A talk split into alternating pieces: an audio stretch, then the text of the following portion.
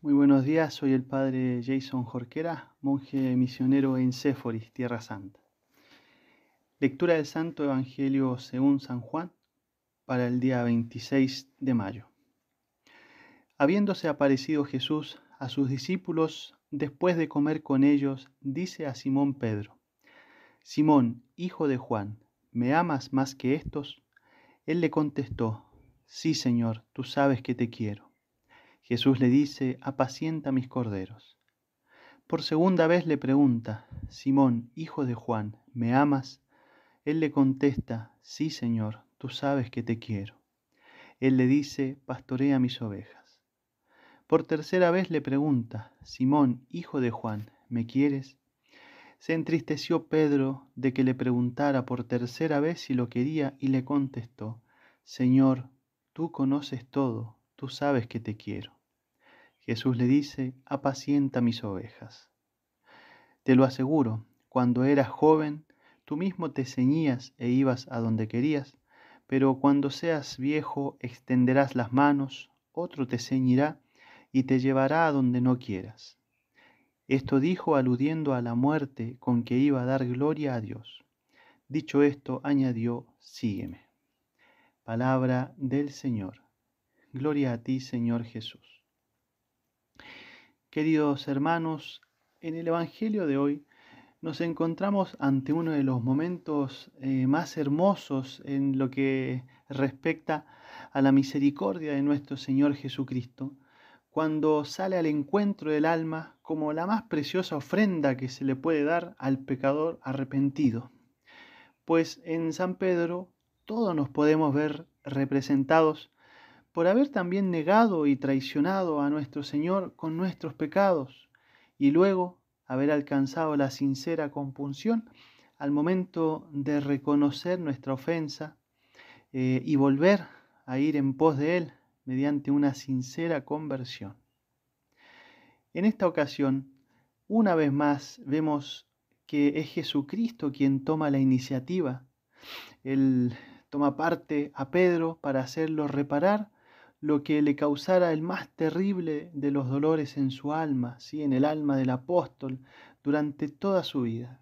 Y nos referimos a las negaciones, sí, en plural, porque Pedro reiteró su traición, pero llorando después amargamente.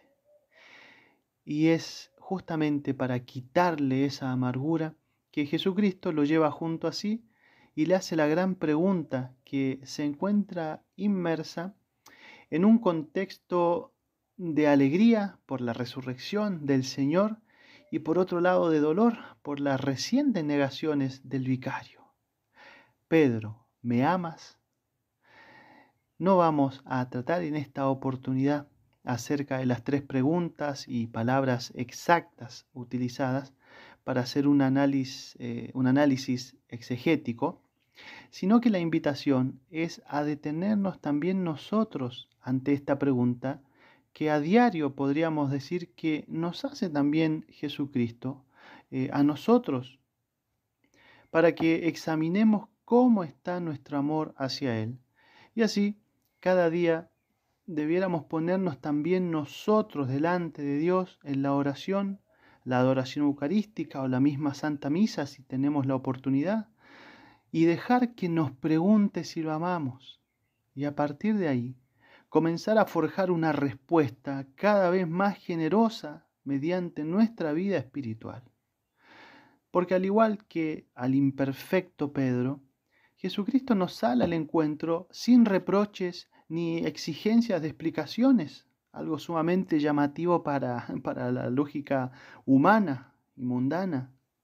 Eso se lo deja a nuestra conciencia y a una sincera confesión sacramental si lo necesitamos, sino que simplemente nos pregunta si lo amamos ahora y de aquí en adelante, dejando él mismo atrás la, la ofensa del pecador para encargarse de la santificación del alma compungida, el alma que realmente se ha arrepentido de haberle fallado, de haberlo negado. En este punto viene muy bien el comentario de San Juan Crisóstomo que nos dice, el principal bien que nos resulta de este amor es el de procurar la salvación del prójimo. Prescindiendo pues el Señor de los demás apóstoles, dirige a Pedro esas promesas, porque Pedro era el primero de los apóstoles y la voz de los discípulos y la cabeza del colegio. Por esto, después que fue borrada su negación, le invistió como prelado de sus hermanos.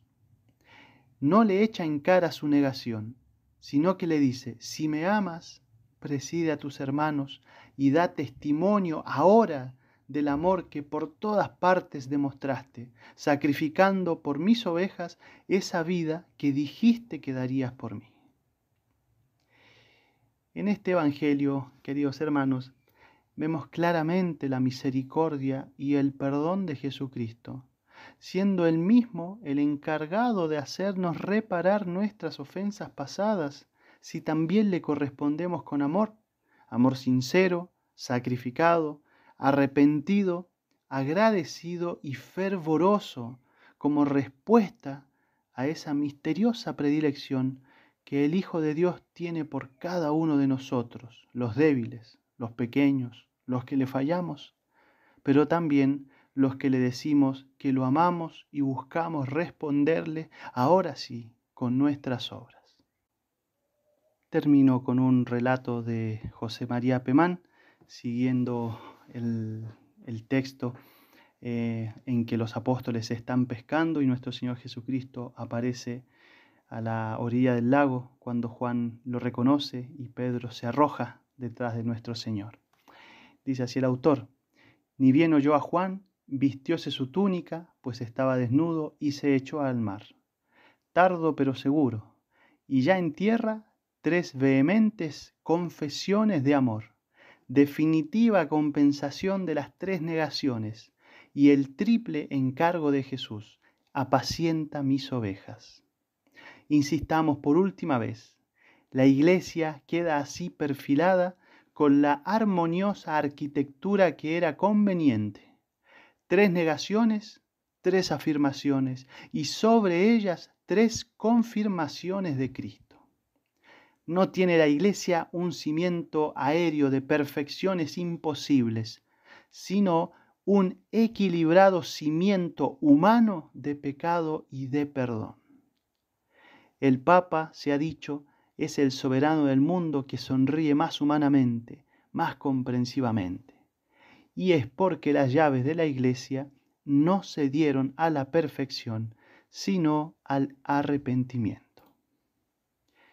que María Santísima, nuestra tierna Madre, nos alcance la gracia del profundo arrepentimiento y la sincera determinación por reparar nuestras faltas y las del mundo entero, corriendo con confianza tras la santidad que Jesucristo nuestro Señor vino a ofrecernos en persona. Ave María Purísima, sin pecado concebida.